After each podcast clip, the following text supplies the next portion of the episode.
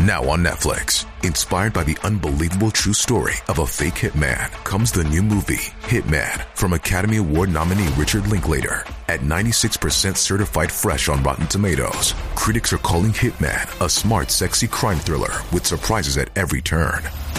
Starring Glenn Powell and Adria Arjona, Hitman. Now playing on Netflix and in select theaters. Rated R. 学佛的人都知道， 念咒是佛教最殊胜的修行法门之一，而修行的目的在于消恶断业，由此积累功德，待到功德圆满，也就可以往生佛国净土，解脱世间轮回苦海了。因此，念咒也是有功德的。六字大明咒，相信很多佛友都再熟悉不过了。但是，很多佛友虽然念了几千上万遍，却始终不得要领。究竟该怎么念诵六字大明咒呢？今天就来给大家分享几种念法。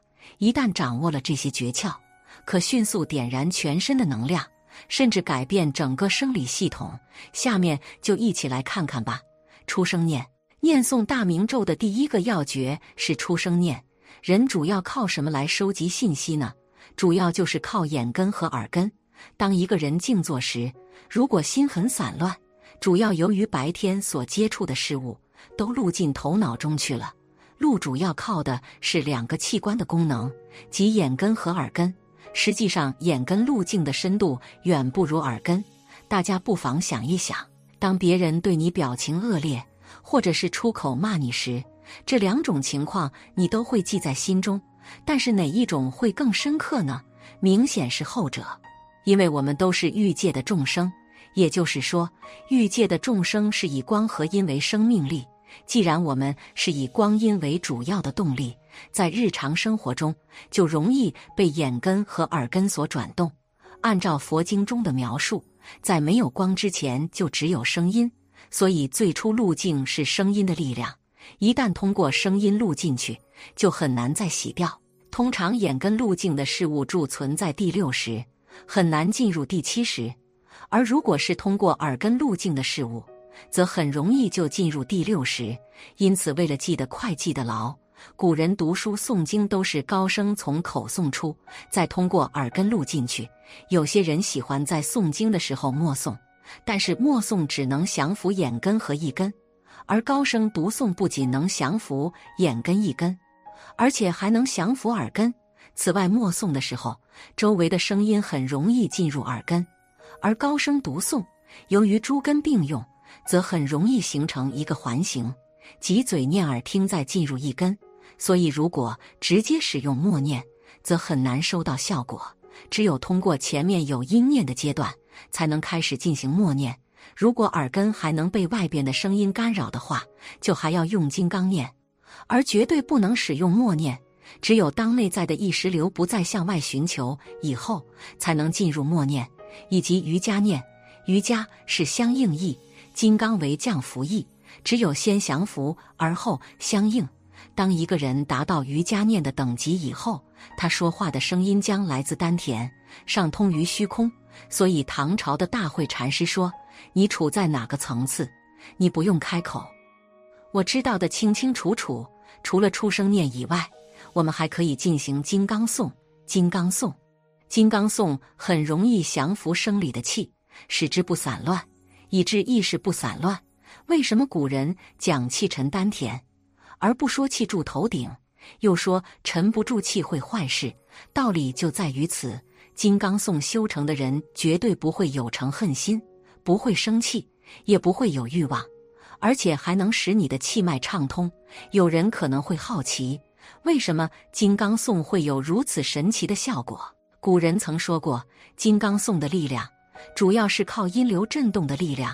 六字明也是建立在三字明的基础上，声的力量比较粗糙，只有借助于音的力量，才能把每个细胞穿透。有人可能会疑惑，六字真言为什么不采用声念的方式？因为声念赶不上意念的力量大。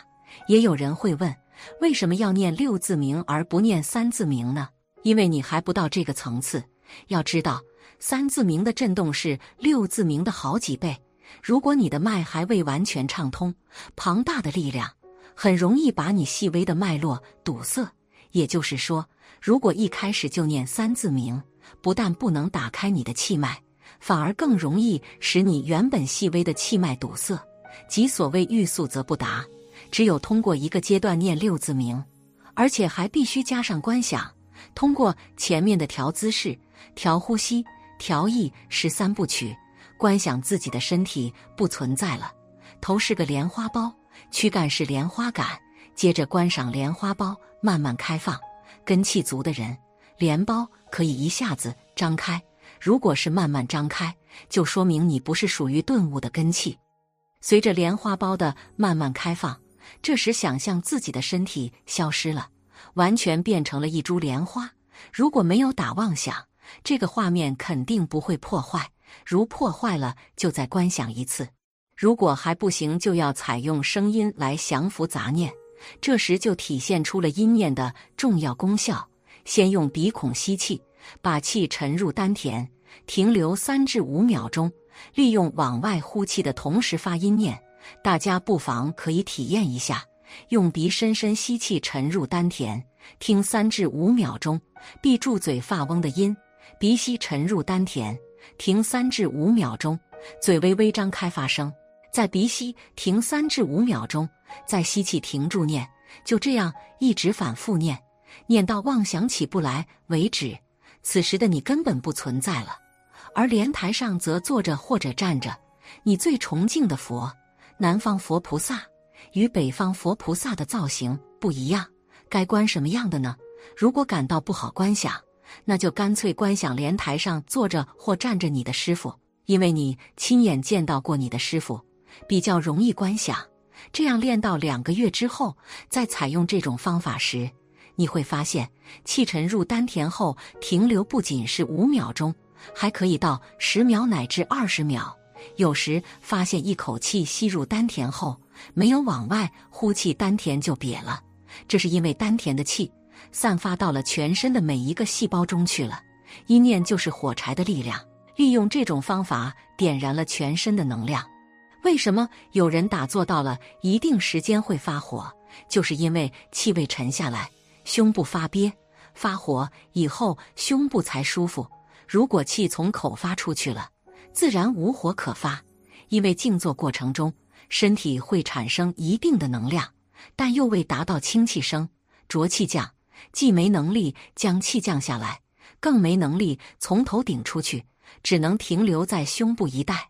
长期的淤积后会胃胀、心窝疼，一般人会以为是得了胃病，实际上是没有掌握好方法。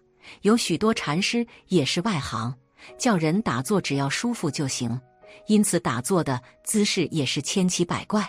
越是禅坐，越是疾病缠身；越是不用功的人，反而越是吃得肥头大耳。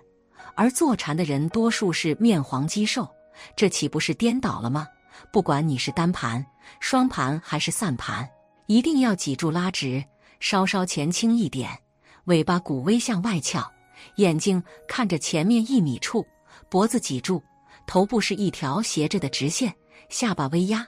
如果脊柱笔直，身体的重量落在尾骨上；如果斜一点，重量则会落在两个膝盖上或两个胯关节上。